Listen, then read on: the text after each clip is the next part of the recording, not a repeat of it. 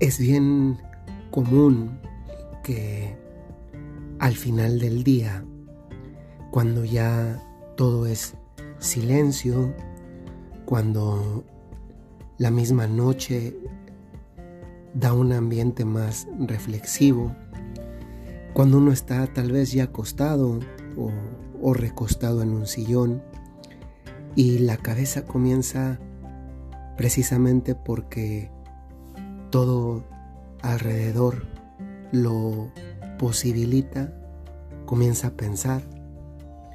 La noche como que nos da ese, ese lienzo para, para reflejar las ideas, o algunos con una imagen tal vez más deportiva para rebotar las ideas, para pensar el día, para hacer un examen.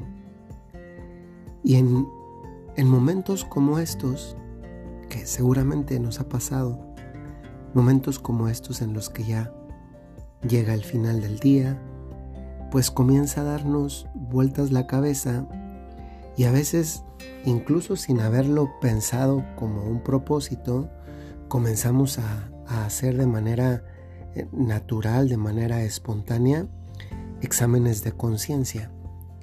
Y miren nada más cómo lo que en sí mismo eh, es algo sano y provechoso, es una manera por la que se nos cuela el demonio para no solo no dejarnos descansar esa noche, sino también hacernos sentir mal. A veces cuando vemos el mismo día, ya a la luz del término del mismo, o echamos la mirada eh, observando hacia atrás, pueden pasar dos cosas. La primera, que es la que me voy a centrar ahora, que es pensar que ese día o esos días, ese conjunto de días, eh, pues no han sido buenos. Y, y precisamente por eso sentirnos muy mal. ¿Cuántas veces pensamos que un día no ha sido bueno porque no tengo frutos, porque no tengo resultados, porque no consigo algo tangible. Y, eso es, ¿saben? Es como una, una injusticia hacia nosotros mismos. Porque a veces queremos obtener de manera inmediata lo que tantas veces es el resultado de un proceso o de una perseverancia en hacer lo que he estado haciendo. Y en este caso, pues yo creo que, que si somos honestos, no podemos esperar que llegue a nuestra vida un fruto cuando acabo de plantar en la mañana. No, no funcionan así las cosas. No puedo esperar que si acabo de plantar un manzano en la mañana, en la noche ya me esté dando manzanas. Eso no sucede así. No puedo esperar que acabo de salir, le pasa esto a muchos jóvenes, acaban de salir de la universidad y ya son los directivos de una empresa ganando un sueldazo. Es que no funciona así.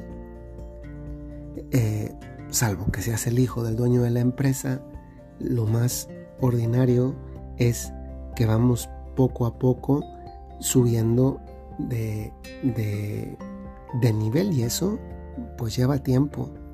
Lleva tiempo y también lleva perseverancia, que no se nos debe olvidar tampoco. Y esto que, tantas veces puede ser que sabemos cuánto bien nos hace que nos lo recuerden. Y es justamente esta la frase del día. No juzgues el día por la cosecha recogida sino por las semillas que has plantado. Esto es como la parábola del sembrador, que es una parábola pues muy, muy, muy bonita. Y que dice así, no sé si se acuerdan, está en el Evangelio de San Mateo y dice así, salió un sembrador a sembrar y al sembrar unas semillas cayeron a lo largo del camino. Vinieron las aves y se las comieron. Otras cayeron en pedregal donde no tenían mucha tierra y brotaron enseguida por no tener hondura de tierra. Pero en cuanto salió el sol se agostaron y por no tener raíz se secaron. Otras cayeron entre abrojos, crecieron los abrojos y las ahogaron. Otras cayeron en tierra buena y dieron fruto. Una ciento, otra sesenta, otra treinta. El que tenga oídos, que oiga. ¿Saben qué es eh, bello de, de esta meditación, de este día, de esta reflexión? Que nosotros somos los sembradores. Y al sembrador se le pide sobre todo sembrar. A un sembrador no se a un sembrador, si es sembrador, se le pide que siembre y que siembre bien. Y si tú has elegido bien la tierra donde sembrar, si has escarbado adecuadamente, si has cuidado la semilla, si le has echado abono, si elegiste tierra buena, pues hiciste la parte del trabajo que te toca. Nada más que esto no se hace un día, ¿eh? Esto se hace todos los días, uno y otro y otro y otro y otro. Toda nuestra vida es sembrar. Y algunas veces, cuando andamos medio despistadillos, de repente te das cuenta que ya hubo fruto. Es verdad, hay, hay personas que saben sembrar muy bien en la vida y por tanto pueden experimentar cada vez con mayor frecuencia el ver todos estos frutos. Pero lo maravilloso es eso, que un sembrador está invitado a sembrar. Si tú hoy sembraste y llegas al final del día, tal vez todavía con las manos vacías, acuérdate de algo muy importante. No te puedes sentir mal, porque eso no viene de Dios. Tienes que sentirte satisfecho de que hiciste el trabajo que te correspondía ese día. No nos podemos sentir mal de no obtener el fruto que no depende de mí. Pero no puedo esperar el fruto si yo no siembro, porque eso, sembrar, sí depende de mí. En ocasiones, además, que es la otra parte, sí podemos ver esos frutos. Y los podemos ver cuando ya no estamos preocupados en conseguir fruto, fruto, fruto, sino cuando estamos interesados en saber que yo sembré, sembré, sembré. Porque si yo he trabajado, hay resultado. No inmediato, porque tal vez esto es como la imagen que dije hace un momento, si tú sembraste un manzano, pues en la mañana no te va a dar frutas, manzana en la tarde. Tendrás que perseverar, cuidarlo al día siguiente, podarlo al día posterior, echarle abono unos días más tarde, eh, echarle plaguicida o pesticida para que no se le suban animales eh, unas semanas después y así sucesivamente.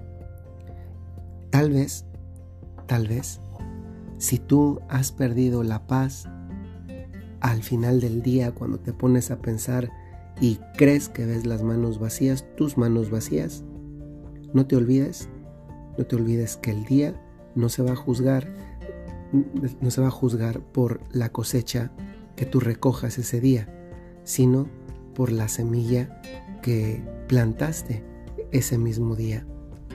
Si tú ese día te consta, sabes que le echaste ganas, si ese día terminaste cansado, ese día plantaste una semilla y no es justo, no es justo que no sientas satisfacción de saber que hiciste lo que tenías que hacer.